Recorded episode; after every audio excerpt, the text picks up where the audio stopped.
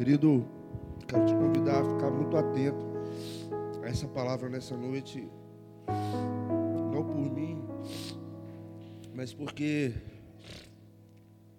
esse entendimento realmente mudou minha vida. Eu quero te convidar nessa noite. pastor Elaine disse que Deus tem algo muito novo para fazer hoje. E sabe, desde os 14 anos de idade, tenho oportunidade de pregar a palavra, de ministrar. Então, muito novo, eu já comecei a trabalhar na obra do Senhor. Eu te digo que essa palavra, esse entendimento que eu quero compartilhar com você hoje, talvez você possa falar bem assim, isso é a coisa mais simples do mundo. William, mas isso é o básico, isso é o beabá quero dizer para você que esse básico, esse beabá, quando entrou no meu coração e eu passei a praticar, a viver isso, a minha caminhada com Cristo mudou totalmente. Então quero te dizer que não é jargão, não é palavra de efeito, aquilo que a pastora Elane disse, não é palavra de efeito isso que eu estou te dizendo. Estou te falando diante de Deus que essa palavra hoje realmente pode mudar a sua caminhada com Cristo. Não por mim, longe de mim isso, mas é porque foi um entendimento que realmente veio ao meu coração e toda a minha caminhada com Cristo mudou através disso. E é muito impactante quando Deus ministra algo para a gente compartilhar e o culto, a reunião, ela, ela, ela gira tudo em torno daquilo. Você vê que realmente não é nada humano. E todos os louvores que, que foram cantados, que a pastora Elane ministrou aqui nesse altar, hoje está tudo envolvido, está tudo é, conectado com o que eu quero compartilhar com você hoje. Eu quero, te, eu quero compartilhar hoje com você sobre você estar sedento de quê?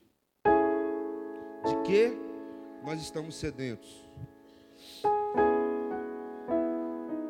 A gente, tem hora que a gente fala bem assim, pô, tô com a sede, e a gente vê um suco ou uma Coca-Cola do lado assim, aí a gente, a pessoa fala assim, ah, toma aqui esse suco, toma essa Coca-Cola, né? Por mais gostoso que seja o suco, por mais gostoso que seja a Coca-Cola, mas não tem hora que a gente fala assim, não, é, eu tô com sede de água, não tem? Pode ser o melhor refrigerante, pode ser o melhor suco do mundo, mas naquele momento você está com sede de água. É sobre isso que eu quero falar. Nós podemos estar sedentos, querido, de muitas coisas. Mas só uma sede é genuína e eficaz para mudar a nossa vida, a nossa caminhada com Deus. Só uma sede, ela é genuína ao ponto de nós entendermos o que realmente é a nossa vida cristã. E eu quero chamar você hoje nessa terça dos sedentos a ter essa sede todos os dias da sua vida. A basear não só a sua caminhada cristã, não só a sua vida cristã, mas toda a sua vida em cima dessa sede.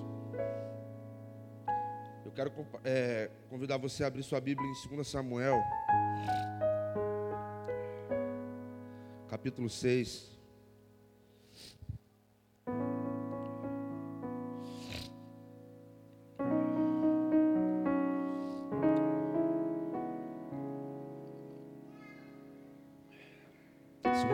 6, versículo 14. Depois nós vamos prosseguir do 14 em diante. Diz assim: E Davi dançava com todas as suas forças diante do Senhor, vestindo um colete de linho. Assim Davi e toda a casa de Israel subiam trazendo a arca do Senhor com júbilo e ao som de trombetas. Quando a arca do Senhor entrou na cidade de Davi, Mical, filho de Saul, estava olhando pela janela. Quando viu o rei Davi saltando e dançando diante do Senhor, ela o desprezou no seu coração. Trouxeram a arca do Senhor e colocaram no seu lugar, no meio da tenda que Davi havia armado para ela. Então Davi ofereceu holocaustos e ofertas pacíficas perante o Senhor. Quando Davi acabou de oferecer os holocaustos e as ofertas pacíficas, abençoou o povo em nome do Senhor dos Exércitos. Depois repartiu para todo o povo pão, repartiu para todo o povo, para toda a multidão de Israel, aos homens e às mulheres, a cada um, um pão, um bom pedaço de carne e um bolo de passas. Em seguida, todo o povo se retirou, cada um para sua casa. Então Davi voltou para abençoar sua casa. E Mical, filha de Saul, saiu para encontrar-se com Davi e disse: Que maravilha fez o rei de Israel hoje, descobrindo-se na frente das servas e de seus servos como um indivíduo qualquer. Davi, porém, disse a Mical: Foi perante o Senhor que me alegrei, perante aquele que me escolheu no lugar de teu pai e de toda a casa dele, estabelecendo-me por chefe sobre Israel e todo, e todo o povo do Senhor. Ainda me alegrarei perante ele também me rebaixarei ainda mais e me humilharei aos meus olhos, mas serei honrado pelas servas de quem falaste. E Mical, filha de Saul, não teve filhos até o dia da sua morte. Quero compartilhar hoje com você sobre termos sede da presença de Deus. Sobre termos sede da presença de Deus. Hoje nós estamos na terça dos sedentos, amém? Amém, querido? Nós estamos na terça dos sedentos. E eu creio que nada é em vão, querido. Quando esse tema desse culto foi escolhido, não foi assim porque é um nome bonito, não. É porque Deus está à procura de homens e mulheres que estejam sedentos pela presença dEle. Porque existe sede de tudo quanto é coisa que você imaginar. Nós podemos estar sedentos de muitas coisas. Mas o que Deus está procurando e oxalá que ele encontre aqui neste lugar são homens e mulheres que tenham sede apenas de uma coisa: da presença dele. O que nós vemos aqui é nada mais, nada menos que a história de um homem que era sedento pela presença de Deus. Davi era um homem considerado segundo o coração de Deus. E eu sei que vai ter inúmeras é, inúmeros motivos para dizermos que Davi era segundo o coração de Deus, mas eu acredito que um desses motivos era que Davi, ele era sedento pela presença de Deus. Davi, ele era sedento por ele ansiava mais de Deus. Ele ansiava mais da presença de Deus, ele queria ter relacionamento com Deus, intimidade com Deus. Davi, ele era um homem que é, ele abria mão de qualquer outra coisa, mas ele não abria mão da presença de Deus. Davi, quando ele começa a governar sobre Israel, a primeira coisa que ele percebe é, sabe o que? Aonde está a arca do Senhor? A arca do Senhor não estava ali mais. Por quê? Porque quando o povo de Israel perdeu aquela guerra para os filisteus, eles levaram a arca do Senhor, e a, e a arca do Senhor estava na casa de Abinadab. E a Bíblia diz que agora Davi chama todos e vão atrás de buscar a arca do Senhor, de trazer a presença do Senhor de volta porque a arca representava para o povo de Israel a presença de Deus. Porque, querido, a Bíblia, se você for, for ler a Bíblia, você vai ver que ela é o livro de uma história só. Nós achamos que a Bíblia conta várias histórias, mas ela só conta uma história. A história de um Deus que quer se relacionar com o homem. A Bíblia é só essa história, irmão. Aí você pode falar, mas William, e aquelas guerras, e, a, e, o período dos reis, e os juízes, e tudo aquilo, querido, eram tudo é, é, símbolos, eram tudo uma manifestação progressiva de Deus. Às vezes a gente olha para o Deus do Antigo Testamento e fala bem assim: Deus mudou. Não, querido, ele não mudou, mas ele vai se manifestando de forma progressiva. E naquele tempo ele se manifestava, ele se apresentava para o povo, o que representava que ele estava no meio do povo era a arca. Então, quando eles tinham a arca da aliança, eles entendiam assim: a presença de Deus está conosco. Quando eles iam para a guerra, eles levavam a arca. Eles iam para ganhar a guerra, irmão. E a primeira coisa que eles imaginavam era que nós não podemos ir sem a arca. Agora, quando homens ocupavam o trono e, esses homens não tinham é, compromisso com a presença de Deus, não tinham sede da presença de Deus, eles faziam simplesmente como Saul. Eles queriam governar, mas eles não se importavam com a arca, eles não se importavam com a presença. E o que eu quero compartilhar com você hoje é: nós podemos viver, querido, uma vida religiosa, porque eu não posso nem chamar de vida cristã. Nós podemos viver uma vida religiosa, de cultos, de eventos, de seminários, de conferências, de célula, de GC, de o que você achar melhor, da, de escola bíblica, e nós simplesmente estarmos cumprindo um protocolo, como a pastora diz. Por quê? Porque toda a nossa movimentação não é em torno daquilo que é o principal, e o principal é a presença de Deus. Então, nós podemos fazer toda a liturgia, nós podemos fazer todo o protocolo, nós podemos levantar as nossas mãos, mas se a intenção do nosso coração não é desfrutar da presença de Deus, tudo isso não passa de um protocolo, tudo isso não passa de religiosidade. O que Deus está querendo mostrar para o homem desde o Gênesis é: a minha intenção é só uma, me relacionar com você. No Gênesis, Deus descia no Éden, antes do pecado, para se relacionar com o homem. O homem pecou, ele se afastou da glória de Deus, se afastou da presença. Ele perdeu o acesso à presença. Sabe, querido, a pior coisa que Adão perdeu quando ele pecou não foi o, o fato de ele ter que trabalhar para comer do sol do seu rosto.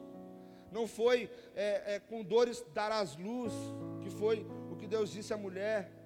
Não foi todos aqueles, aqueles castigos que a gente acredita que Deus estava dando no homem. Não, a pior sentença que o homem recebeu ali no Éden foi quando ele perdeu aquele momento que Deus vinha para passear com ele, para visitá-lo.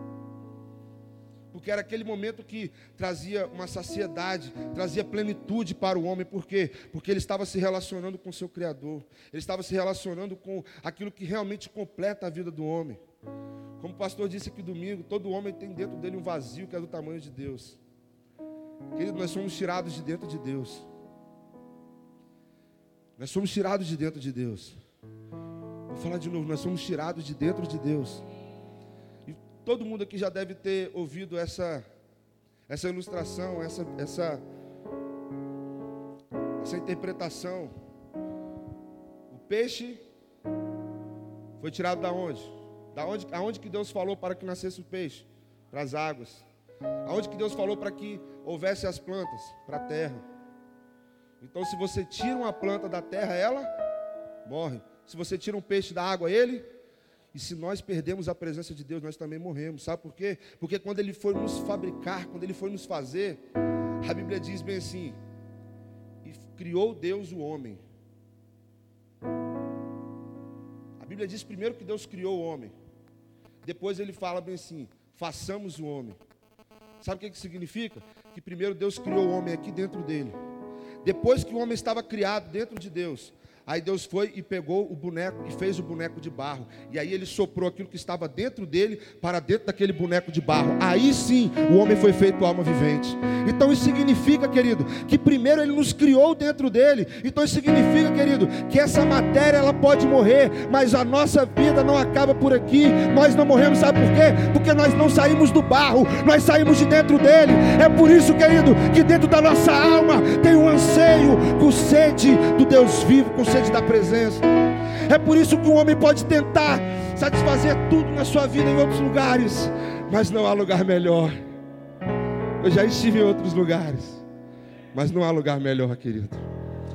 Ah, querido, dava vontade de continuar, sabe, no momento ali do louvor. E sabe o que Deus falou no meu coração? Eu estou dando para eles a prática daquilo que você vai ensinar a teoria ali em cima. Você vai ensinar, você vai dar o um entendimento, mas sabe, o desfrutar, todo mundo aqui desfrutou, sim ou não? Quem desfrutou da presença de Deus aqui? Levanta suas duas mãos para o céu aí no seu lugar. Vai, tira esse protocolo, levanta suas duas mãos para o céu. Você desfrutou da presença de Deus neste lugar? Então, querido, eu quero te dizer: é isso que sacia sua fome, é isso que sacia sua sede, é isso que te completa, é isso que faz você ser o homem e a mulher mais feliz do mundo. Nós precisamos ser sedentos pela presença de Deus. Ah, querido, se você entender só isso hoje, a sua vida muda. Muda, querido, porque Davi foi buscar a arca. Porque ele não queria governar sem a presença. Irmão, Davi é um homem segundo o coração de Deus, porque ele prioriza a presença acima de tudo.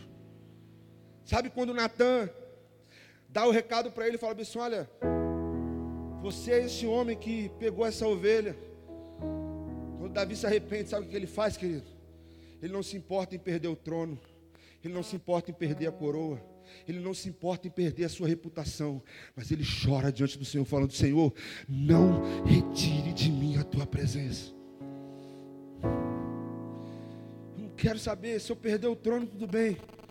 Se eu perder o poder, tudo bem. Se eu perder o status diante da sociedade de rei, tudo bem. Mas, Senhor, o que eu não posso viver sem é sem a tua presença. É isso que nós precisamos entender hoje, querido. Não há porquê virmos ao culto, não há porquê irmos a, lugar nenhum se não for por sede da presença. Will, alguém pode servir a Deus sem ser por sede da presença? Claro que sim. Nós podemos servir a Deus, querido, apenas por aquilo que Ele pode nos dar. Nós podemos servir a Deus e o anseio do nosso coração, a sede do nosso coração, é que Ele nos dê bênção, que Ele nos dê prosperidade, que Ele nos dê riqueza, que Ele nos dê algo de Suas mãos, mas não por causa da presença dEle. E sabe o que eu quero te dizer? Nós quando vivemos esse cristianismo, quando vivemos essa religiosidade, quando vivemos esse interesse de virmos para a casa de Deus por causa daquilo que Deus pode nos dar, Ele olha para nós, querido, e Ele sente tristeza ao olhar para nós, sabe por quê? Porque é como um pai e uma mãe ao olhar para um filho, e o filho não quer saber do pai, não quer se relacionar com o pai, não quer abraçar o pai, não quer beijar o pai, não quer estar com o pai, mas quer aquilo que o pai pode proporcionar. Qual pai ficaria feliz? E é assim que Deus olha para muitos que estão cumprindo o protocolo certinho, mas o foco não é a presença. Sabe, Deus está nos conduzindo, querido, por um caminho. E eu sei que talvez muita coisa do que você esteja ouvindo é novo. Eu sei disso. A minha vida está sendo também repaginada, a minha caminhada com Cristo. Mas o que nós precisamos de entender, sabe o que? Nós precisamos de entrar naquilo que Deus sempre esteve falando. A palavra dele de Gênesis Apocalipse começa com o homem no jardim, se relacionando com Deus, e termina com o homem também no jardim, se relacionando com Deus. Começa com o homem comendo da árvore da vida e termina com o homem também no jardim, lá em Apocalipse, comendo da árvore da vida, na presença de Deus. Começa com o homem que tinha a visitação de Deus no jardim do Éden na viração do dia. Depois, depois de um tempo, passa para um homem que no Êxodo Deus fala para Moisés as medidas do tabernáculo, lembra? E quando Deus dá a medida do tabernáculo, sabe o que Deus fala para ele? Esse tabernáculo sabe para quê? É para que eu habite no meio de vocês. É para que eu esteja no meio de vocês.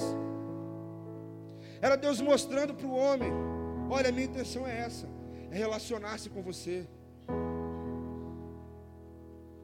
Depois do tabernáculo, uma arca, aonde eles iam, levavam a arca, representava a presença. Depois um templo, foi construído um templo. E depois, sabe o que a Bíblia vai falar em João? Que o Verbo se fez carne e habitou entre nós. Deus vai se revelando de uma forma progressiva. Mas desde Gênesis ele está falando a mesma coisa. Eu quero relacionamento com você, eu quero relacionamento com você, eu quero me relacionar com você. E nós, qual a resposta que nós vamos dar para ele? Porque quando o Verbo se faz carne e vem habitar entre nós, que é Jesus Cristo, é o próprio Deus, querido, que deixou o seu trono de glória. Porque Jesus, Ele também é Deus. Amém ou não amém? Ele é o Filho de Deus.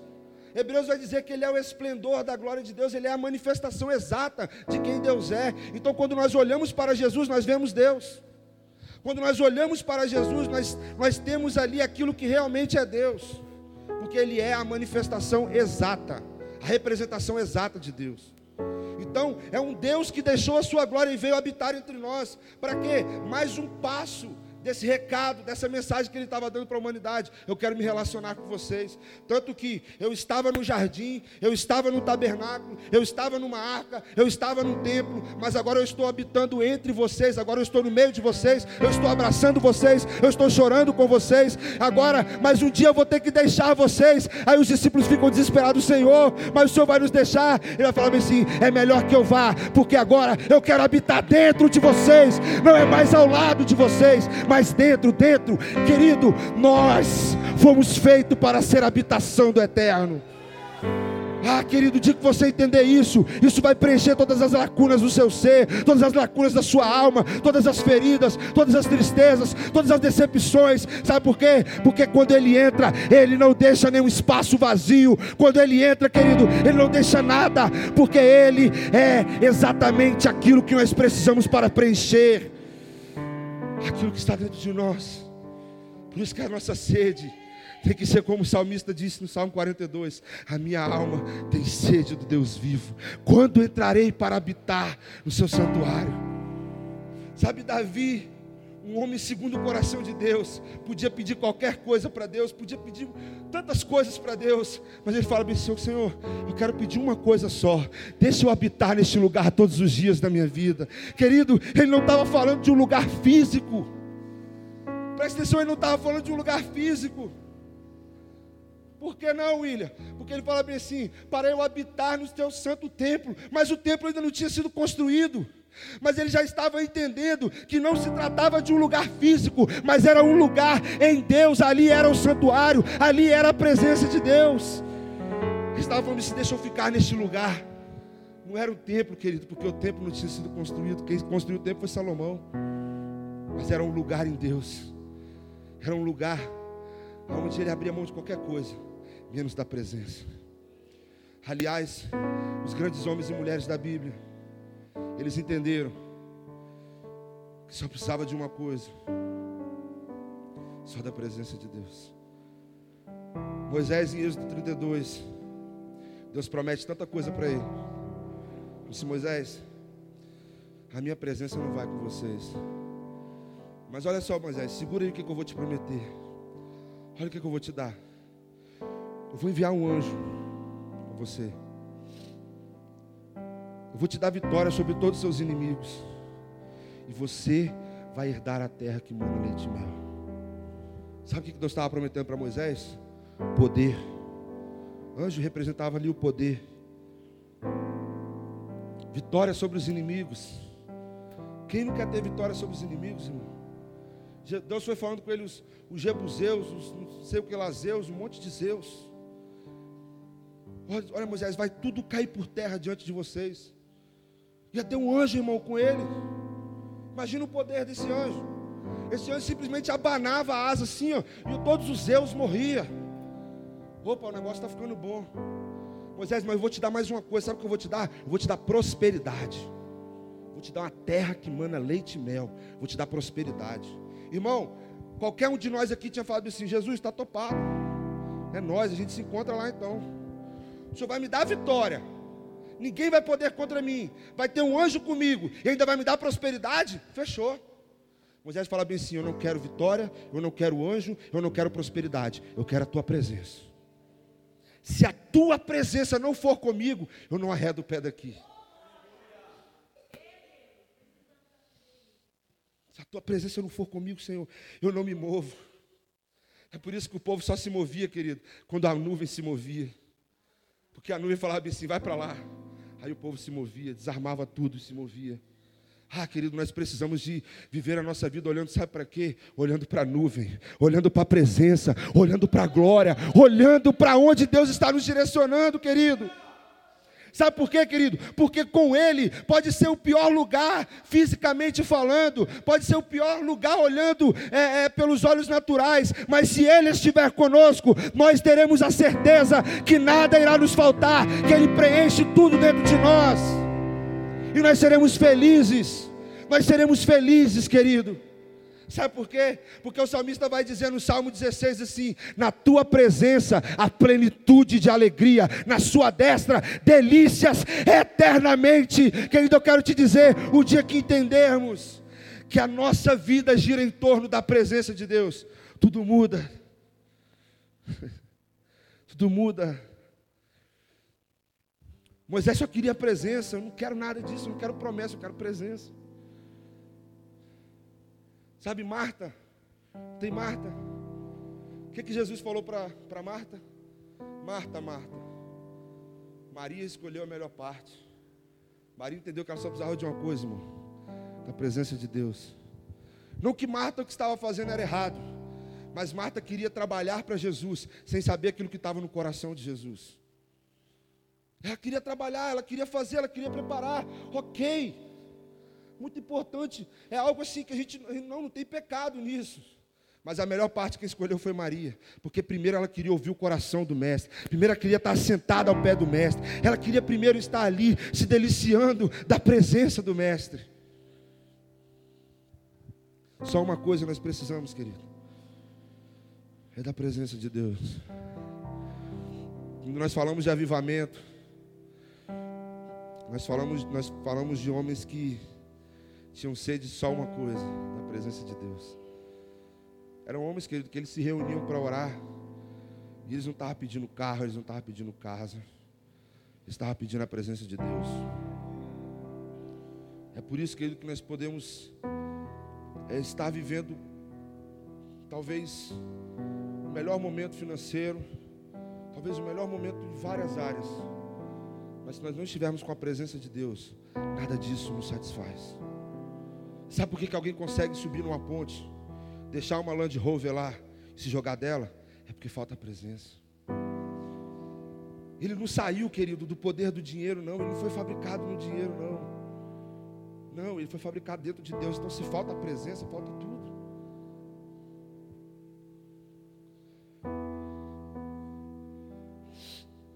Quando nós entendemos isso,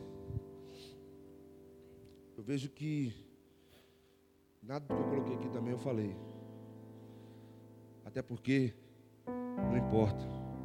O que importa é o que a presença está querendo falar com a gente aqui agora.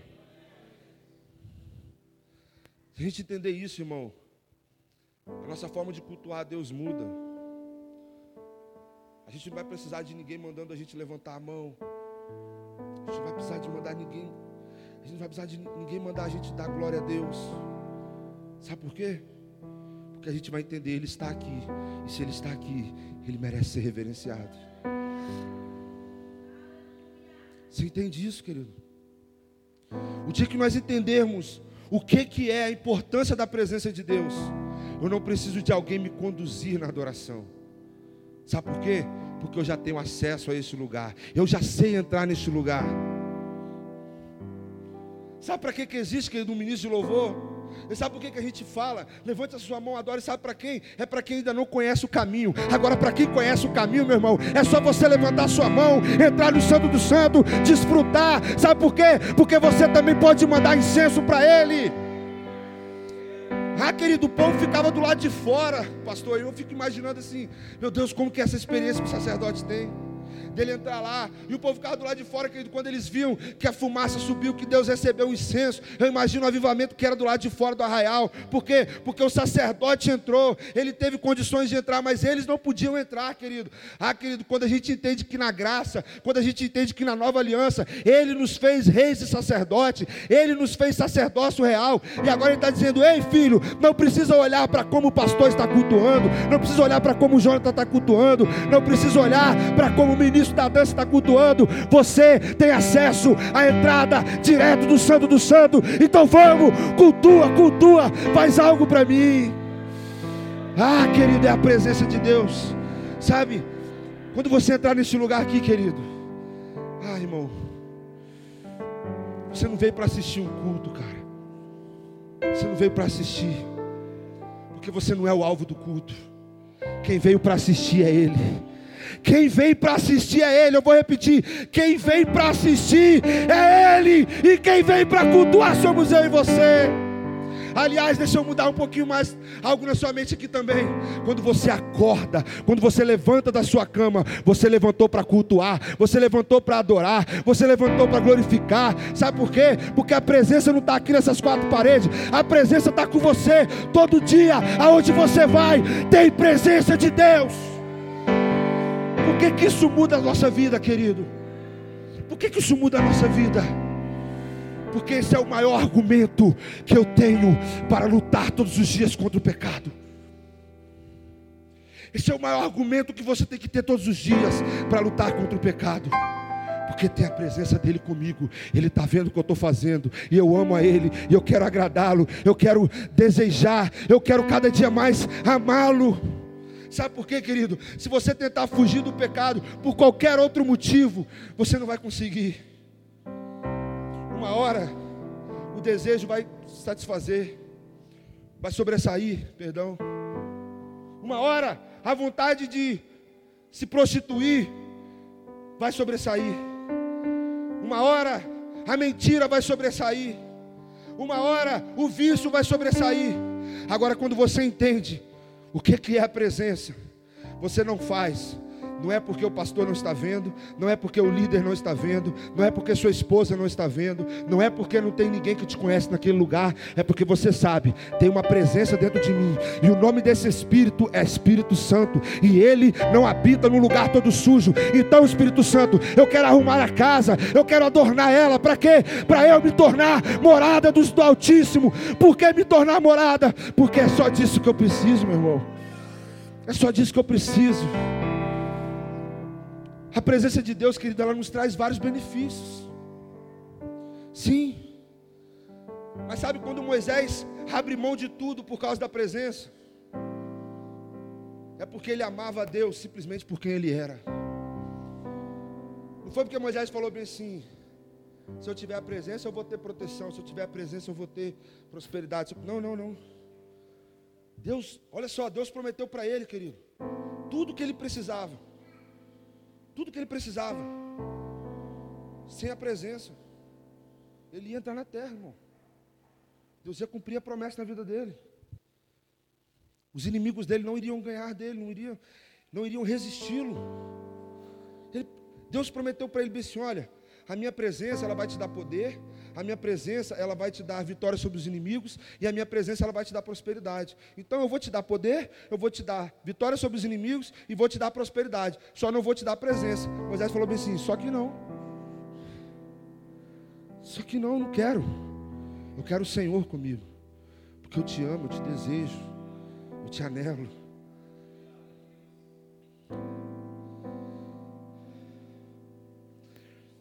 Uma igreja, querida, ela só precisa da presença de Deus. A igreja só precisa da presença de Deus. Ela não precisa de mais nada, ela só precisa da presença de Deus. Sabe por quê? Porque se ela não tiver a presença de Deus, ela pode ter tudo. Ela pode ser qualquer outra coisa, mas ela não é igreja. Sabe por quê? Porque quando Deus fala com Moisés que não iria no meio deles, sabe o que Moisés fala? Senhor, por acaso não é pelo Senhor andar conosco, que nós somos conhecidos como seu povo? Senhor, nós somos conhecidos como seu povo, não é pelo fato do Senhor andar conosco? Então, como que o Senhor não vai conosco que nós vamos continuar sendo o seu povo? Não, se não tem a tua presença, nós não somos o teu povo. Não, Senhor, os povos da terra nos conhecem e sabem que nós somos a sua nação, a sua, a sua é, é, é, herança. Por quê? Porque o Senhor anda conosco, o Senhor está no meio de nós. Então, se não for para ter o Senhor conosco, eu não quero. Eu não saio daqui. Nós podemos ter bom equipamento, nós podemos ter bons músicos, nós podemos ter uma boa palavra sendo pregada, mas se não tiver a presença, nós somos qualquer coisa, menos igreja. E William tem como isso acontecer? Tem. Porque a Bíblia vai falar lá na carta de, do Apocalipse para uma igreja de Laodiceia. E Deus manda dizer, Deus manda João dizer para aquela igreja bem assim: Eis que estou à porta e bato. Sabe o que Deus estava querendo dizer? Vocês se reúnem, vocês cultuam, vocês dizem que estão adorando, mas eu estou do lado de fora, porque a minha presença não é o que vocês desejam. Vocês caíram numa tradição, vocês caíram num protocolo, vocês caíram num ritual, várias outras coisas fazem vocês se mover, mas eu não sou mais o centro de vocês. A minha presença não é mais o centro. E deixa eu te ensinar um segredo aqui: se Deus não for o primeiro, Ele não aceita ser o segundo. Deus é extremamente exigente, irmão. Se ele não for o primeiro, ele não aceita ser o segundo. William, mas por que, que ele não aceita ser o segundo? É porque ele está com crise de identidade. Por que, que Deus exige que ele seja o primeiro? É porque ele está precisando de afirmação. Será que Deus está carente? Ele precisa de ser o primeiro? Não, é porque Ele sabe que se Ele for o segundo na minha vida, a gente continua do mesmo jeito, a gente continua pecador, miserável, a gente continua se suicidando, a gente continua essa sociedade que está aí. Agora, se Ele for o primeiro, realmente a nossa vida, a nossa família, a nossa casa, o nosso bairro, a nossa cidade, o nosso estado, a nossa nação vai ser transformada. Mas Ele tem que estar em primeiro lugar. Se for para ser segundo, irmão, ele vai perder. Se for para ser segundo, nós vamos morrer. Se for para ser segundo, querido, ele não aceita. Ele não aceita. Não é porque ele está precisando de afirmação, é porque eu preciso que ele seja o primeiro. É porque eu preciso que ele realmente habite dentro de mim e preencha todos os espaços vazios na minha vida. Então, Nessa terça dos sedentos, entenda o que Deus está querendo falar com você. Cara, tenha sede pela presença de Deus. Por que eu estou te dizendo que essa mensagem mudou minha vida e parece que ela é tão lógica? Porque a partir do dia que eu entendi isso, até a minha forma de orar mudou. Você sabe o que, que denuncia que a presença de Deus não é a nossa prioridade? A nossa oração. A nossa oração, querido, ela denuncia se a presença de Deus é ou não prioridade para nós. Por quê, William? Primeiro, se eu não oro, prioridade zero para a presença de Deus. Já começa por aí. Ah, William, mas eu não tenho tempo. John Piper vai dizer, disse bem assim, que a maior função maior benefício que as redes sociais trouxeram para nós, é sabe o que? É naquele grande dia a gente não ter desculpa diante de Deus para falar que a gente não tinha tempo para estar com Ele. Ele falou que esse é o maior benefício do, do Instagram, do Facebook, do WhatsApp. É sabe o que? É naquele dia Deus chegar para a gente e falar assim: por que, que você não tirou tempo para estar comigo? Ah, Deus, eu não tinha tempo. Ah, você não tinha tempo? Eu vou pegar o, IP do seu celular aqui e vou mostrar quantas horas você ficava no, no Facebook, no Instagram, no, na, na internet por dia. Você tinha tempo, eu não era prioridade na sua vida. Então, se nós não temos tempo nenhum com Deus, irmão, prioridade zero da presença dele na nossa vida. Nós estamos saindo de casa falando assim, Senhor, eu consigo vencer o pecado na força do meu braço. Senhor, eu consigo lidar com esse mundão na força do meu braço. Se eu quer saber, lá no meu trabalho eu resolvo tudo porque eu sou o cara. A gente está falando isso. E se nós oramos? Se nós oramos, como que isso denuncia se a presença de Deus é importante para nós ou não? O que é que nós estamos falando na nossa oração? Por que, que eu estou te falando que isso mudou a minha vida? Porque antes de entender isso aqui, eu nunca tinha orado falando bem assim, Senhor, eu quero a tua presença hoje comigo, aonde eu for, o que eu for fazer. Senhor, não, não, não me deixa fazer nada hoje sem a tua presença. Você já orou assim? Você ora assim antes de sair de casa? Sabe que a gente ora assim? Eu não estou aqui para te criticar, eu não estou aqui para te apontar. Eu estou aqui para te dizer que eu vivia essa vida. Eu ajoelhava e eu pedia, Senhor, eu quero isso, eu quero isso, eu quero isso, eu quero isso, eu quero isso, eu quero isso. Mas eu nunca falava, eu quero a presença, eu quero a tua presença, eu quero o Senhor comigo. Senhor, eu quero a tua presença. Me faz sentir tua presença, Senhor. Me faz eu entender que o Senhor está comigo, Senhor vai comigo para onde eu for. Mas por que, que muitas vezes nós não oramos assim? Porque o nosso estilo de vida, querido, vai ser denunciado se nós andarmos com a presença e vivermos do jeito que estamos vivendo. O Espírito Santo vai nos constranger. Então nós queremos passar de segunda a sábado, de boa, vivendo a nossa vida lá fora, a nossa vida secular. E no domingo a gente coloca a roupa e vem para o culto, fazer igual o povo estava fazendo lá. Quando Paulo fala aos atenienses, vocês estão adorando ao Deus desconhecido? Eu vou falar quem é o Deus desconhecido de vocês, porque eu conheço esse Deus. Eu me relaciono com Ele. Eu sei quem Ele é. Querido, sabe por que, que muitas vezes nós não conseguimos reagir? Sabe por que, que talvez você fale assim, por que, que eu não consigo reconhecer a presença de Deus? Eu estou num ambiente, está todo mundo falando que está sentindo a presença de Deus, por que, que eu não reconheço? Porque você não conhece. Não tem como você reconhecer algo que você não conhece. Não tem como eu reconhecer alguém que eu nunca conheci. O que, é reconhecer? Eu conheço a Cláudia dia ela passa longe lá, e por tanto que eu conheço ela, ela pode estar longe que eu reconheço. Ah, ah lá, é a Cláudia que está passando. Ah lá, é o Érico que está passando. Eu te reconheci hoje, tá? Eu vi o que você estava fazendo hoje. Tá? Era Marechal Campos. Porque eu conheço. Eu, ele, irmão, ele passou rapidinho assim de moto, mais ou menos no horário de 11h40 e pouco.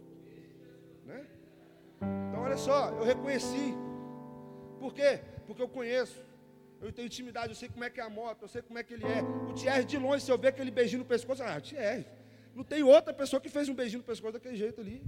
Né? Então é o Thierry, conheço. Depois, se você chegar perto dele, vocês confirmam. Então, um beijinho aqui. É da Camila o beijinho, está na benção. Então a gente só reconhece aquilo que a gente conhece. Por que, que às vezes a gente não reconhece a presença de Deus no ambiente? Porque a gente não conhece ela. A gente não deu bola para ela na segunda, na terça, na quarta, na quinta, na sexta, no sábado. A gente quer chegar aqui no domingo. A gente quer que Deus transforme a nossa vida. Ele não vai transformar. Nós vamos participar de uma missa. Nós vamos participar de um ritual. Nós vamos participar de um protocolo. Sabe por quê? Porque aonde ele não habita, ele não transforma. Onde ele não habita, ele não transforma. Alguém vai visitar a sua casa, ficar um dia lá, ele consegue mudar a sua casa todinha. Consegue, pastor? Eu vou passar um dia na casa do pastor É, chego lá, eu mudo a casa todinha. Consigo? Não. Eu tenho que passar a morar naquele lugar. Aí eu falo assim, eu não gosto desse sofá nesse lugar aqui, eu vou colocar esse sofá naquele lugar. Não gosto desse rack aqui, eu vou colocar esse rack naquele lugar. Porque agora eu estou habitando, agora eu tenho autoridade para mexer, para tirar as coisas do lugar. Sabe por que, que a nossa vida está bagunçada? Porque a gente vive de visitação, a gente vive do culto do domingo, a gente vive do culto da terça, e a gente vive da conferência, e a gente vive de expectativa do seminário, a gente vive do encontro, do reencontro, do desencontro, do charabacanta, do, da manifestação. A gente quer viver de visitação, mas na visitação, querido, Deus pode até te tocar, Deus pode até te emocionar, Ele pode até arrancar algumas lágrimas de você, mas na visitação, Ele não te transforma, Ele não te muda, Ele não muda as coisas de lugar. É por isso que as coisas estão bagunçadas. Então, o que, que Deus quer trazer o entendimento? Ei, querido, traga o entendimento hoje, Senhor. Eu quero a tua presença todos os dias, na segunda, na terça, na quarta, na quinta, na sexta, no sábado, no domingo. Você vai entender, sabe o que? Ele vai começar a mudar as coisas de lugar. No começo pode não te agradar, mas no final você vai olhar e vai falar bem assim: realmente na tua presença há plenitude de alegria, na sua destra delícias perpetuamente. Porque na tua presença o Senhor muda a minha vida, o Senhor me transforma. O Senhor não só visita, o Senhor não só me usa. A gente está empolgado, irmão, por ser usado por Deus.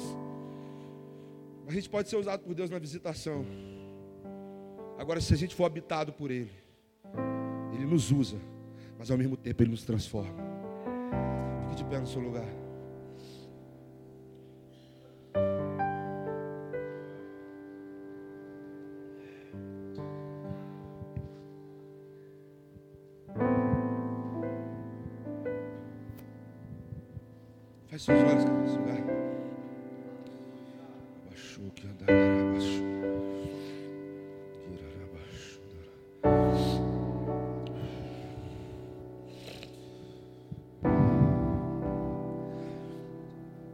Precisamos de fazer como a igreja de Éfeso. Na carta à igreja de Éfeso, João é usado por Deus para dizer bem assim: Eu conheço as tuas obras, eu conheço o teu trabalho, mas eu tenho, porém, contra ti, que deixaste o teu primeiro amor. Sabe o que é deixar o primeiro amor, querido? É quando a presença dele não é mais primeiro lugar na nossa vida. Isso é deixar o primeiro amor. Deixar o primeiro amor não é deixar de frequentar a reunião. Deixar o primeiro amor não é deixar de trabalhar para Deus. Deus disse para aquela igreja bem eu conheço o trabalho de vocês, eu conheço as suas obras. Agora vocês perderam o primeiro amor. Ele estava querendo dizer bem assim, vocês trabalham, vocês vão à igreja, vocês são uma igreja numerosa. Porque hoje ao estudar sobre a igreja de Éfeso, eu descobri que aquela igreja, os estudiosos dizem, pastor Wesley, que aquela igreja tinha de 20 a 25 mil pessoas. Igreja de Éfeso, 20 a 25 mil pessoas. Ela era uma igreja numerosa. Mas Deus disse para ela bem assim: vocês perderam o primeiro amor. E se vocês não se arrependerem e voltar para a prática das primeiras obras, eu vou tirar de vocês o candelabro.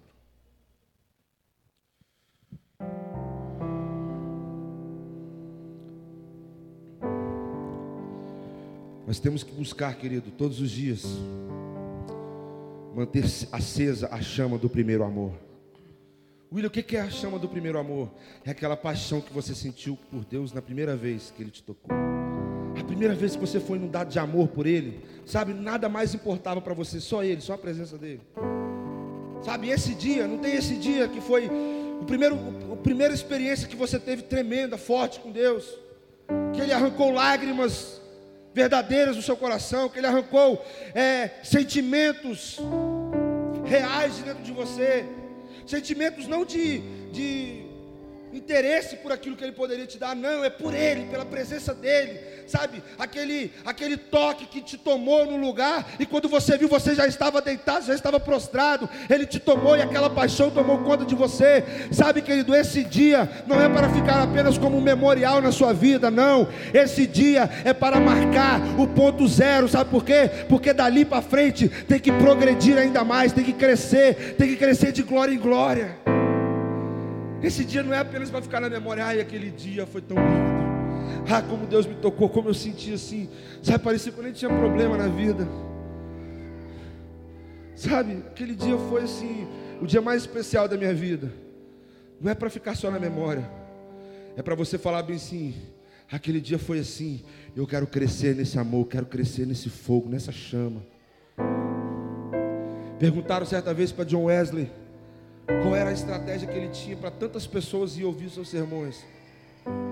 Mas como que você faz para tantas pessoas vir ouvir você pregar? Ele fala bem assim: eu queimo por Jesus e elas vêm para me ver queimar. Sabe o que nós precisamos, querido? Para que esse bairro seja incendiado? Queimar por Jesus. E eles virão aqui ver os homens e as mulheres que têm sede da presença queimando por Ele.